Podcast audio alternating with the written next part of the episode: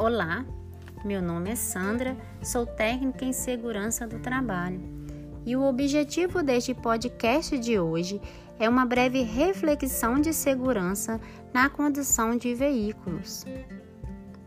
Ao ver uma imagem de um carro completamente destruído, qual o primeiro pensamento que temos? Morreu ou machucou bastante, não é mesmo? Você já imaginou que esse tipo de acidente pode acontecer comigo e com você? Pensando nisso, levantei quatro pontos de atenção importantes. Primeiro, interpéries. Em tempo de chuva, a pista se torna mais perigosa, levando a uma direção mais agressiva e se o sol causar reflexo, podemos sair da pista e envolver em acidentes. Segundo, dispositivos eletrônicos celular.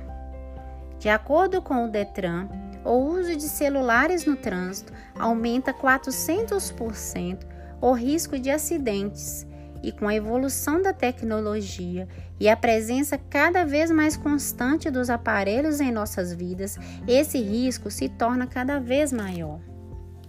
Terceiro, sonolência ou fadiga.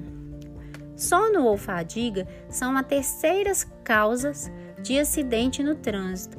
O descanso adequado traz benefícios ao nosso organismo. E por último, e não menos importante, a falta de atenção, que é a causa de muitos acidentes e pode acontecer por vários fatores. A falta de atenção pode levar o condutor a sair da sua mão de direção, bater o veículo e capotar, podendo tirar sua vida e a do passageiro.